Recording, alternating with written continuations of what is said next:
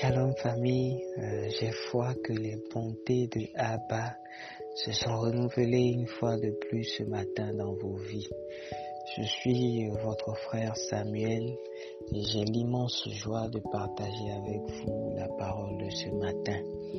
Mais juste avant, rappelons le point 2 de la vision de cette merveilleuse famille qu'est le Winners Meeting. Le point 2 stipule que nous aspirons à être un canal par lequel Dieu manifeste sa puissance dans la jeunesse.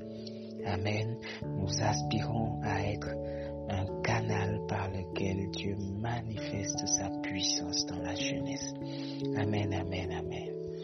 Euh, mon verset de base est Psaume 3, le verset 6, qui dit ceci. Je me couche et je m'endors, je me réveille car l'Éternel est mon soutien. Amen. Je me couche, je m'endors, je me réveille car l'Éternel est mon soutien.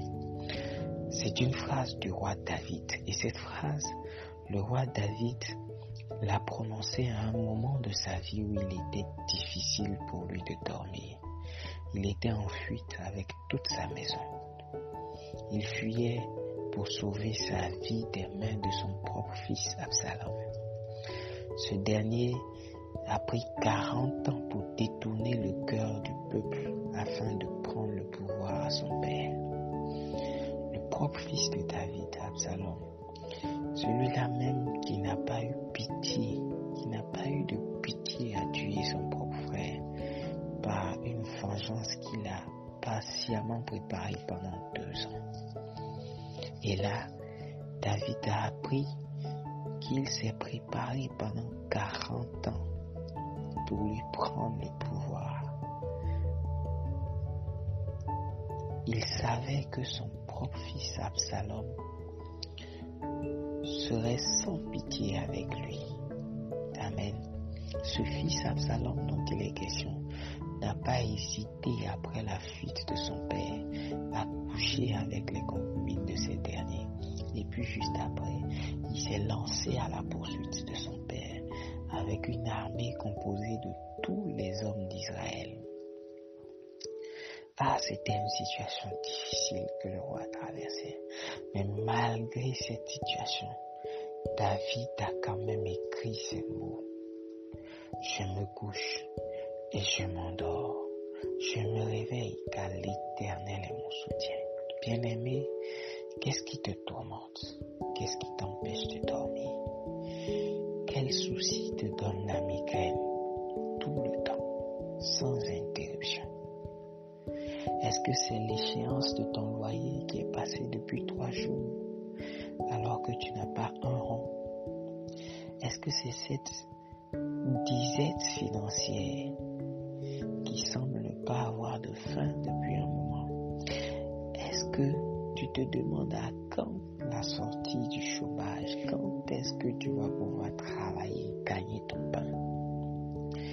Est-ce qu'il y a une toux avec une chaîne respiratoire qui te dérange depuis quelque temps et tu penses au pire par les mauvais temps qui courent?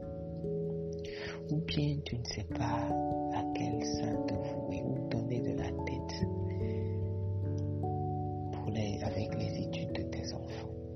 c'est le mariage qui semble te fuir malgré que tu te sens prête. Quel est ton souci?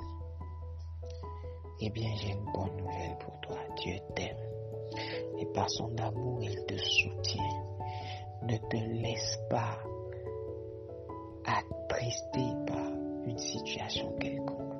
Ne laisse aucune situation t'arracher ton sommeil, ta tranquillité, ta paix du cœur. Dépose au pied de ton Père céleste, au pied de son amour, tous tes fardeaux. Et toi, couche-toi, endors-toi, réveille-toi avec sa paix. Il y, a, il y a une parole, il y a une parole de l'écrivain Paul Claudel que j'aime beaucoup. Elle dit ceci. Dieu n'est pas venu supprimer la souffrance. Il n'est même pas venu l'expliquer. Mais il est venu la remplir de sa.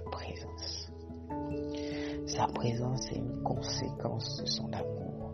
Fais confiance à son amour. Abandonne-toi à sa présence. Et oublie tes soucis. Oublie tes problèmes. Peu importe les situations que tu traverses.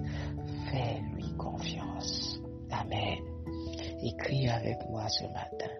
Je me couche et je m'endors. Je me réveille. Car l'amour de Dieu est mon partage. Amen. Shalom chez vous.